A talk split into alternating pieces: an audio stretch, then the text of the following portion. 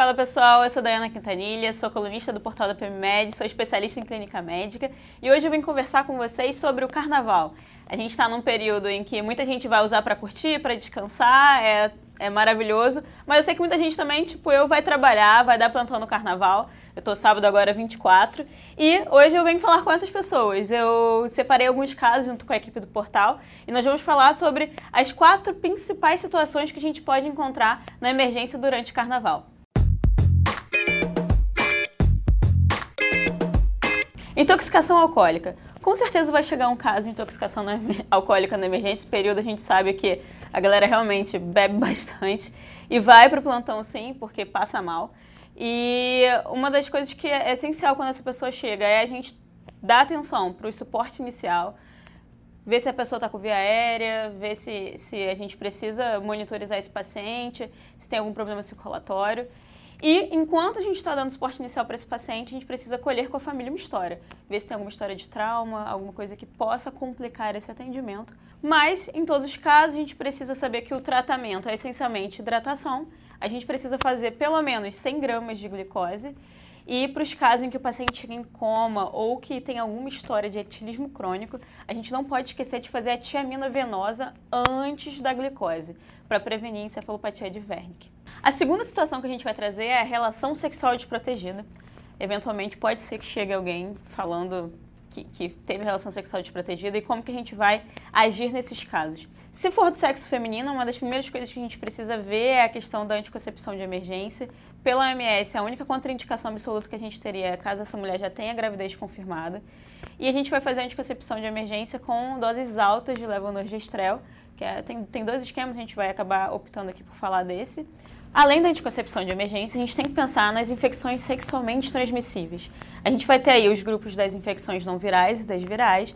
Com relação às não virais, a gente precisa lembrar de sífilis, que é uma epidemia silenciosa que a gente tem que ter atenção, que vai tratar com penicilina G-benzatina.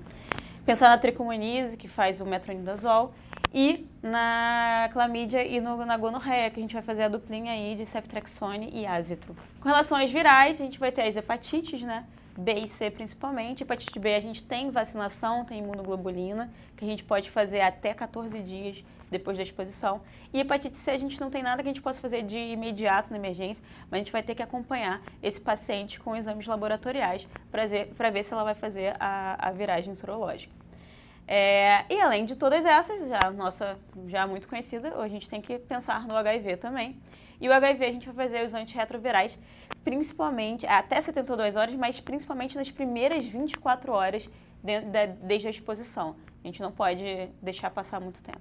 A terceira situação é a intoxicação alimentar. A gente sabe que a intoxicação alimentar chega no plantão o ano inteiro, mas no carnaval vai chegar também. A gente vai ter uma exposição, os pacientes vão ter uma exposição maior a, a determinados vírus, a determinadas toxinas. E vamos lá, para abordar o paciente com intoxicação alimentar, a gente sabe que a chave de tudo é a hidratação.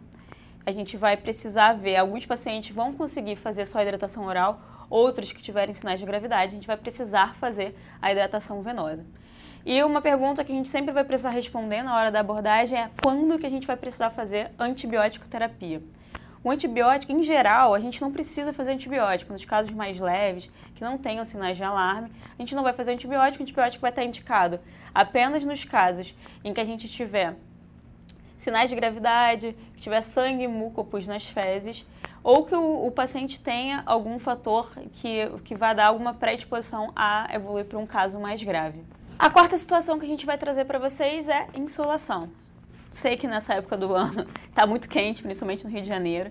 Gente, muita gente vai para praia e os blocos também. As pessoas ficam no bloco e às vezes perdem noção do calor e do tanto que fica quente no local. Em insolação a gente vê quando a temperatura corporal fica acima de 40 graus e a gente perde um pouco da termorregulação.